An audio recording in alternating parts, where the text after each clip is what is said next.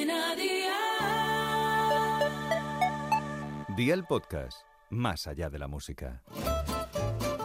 ¿Qué hacen hoy?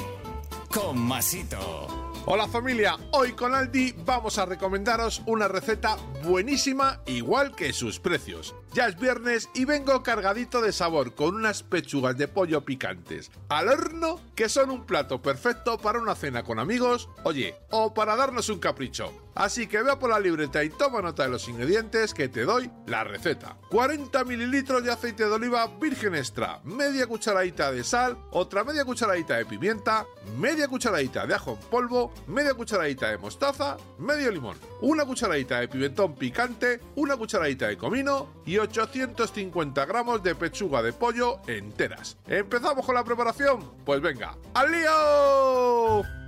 Pon las pechugas de pollo enteras en una bandeja apta para el horno. Prepara en un cuenco el marinado con sal, pimienta, ajo en polvo, zumo de medio limón, comino, mostaza, aceite y mézclalo todo muy bien. Vierte el marinado sobre las pechugas y embadúrnalas bien por todos los lados. Cubre con papel de aluminio y deja reposar en la nevera. Cuanto más tiempo estén marinadas, más sabor cogerán. Precalienta el horno a 180 grados y cocina las pechugas con calor arriba y abajo durante 25 minutos y cubiertas con el aluminio. Sácalas, dales la vuelta y hornea 10 minutos más sin el papel de aluminio. Y amigo mío, ya tienes la cena lista, así de fácil, así de Aldi. Consejito del día, en el mismo marinado pon unas patatas partidas por la mitad y cocínalas junto con las pechugas. Ya verás qué pasote. Los deberes para el lunes te los dejo por aquí. Medio kilo de espinacas congeladas, 25 gramos de mantequilla con sal, 250 mililitros de leche, 50 gramos de harina, sal,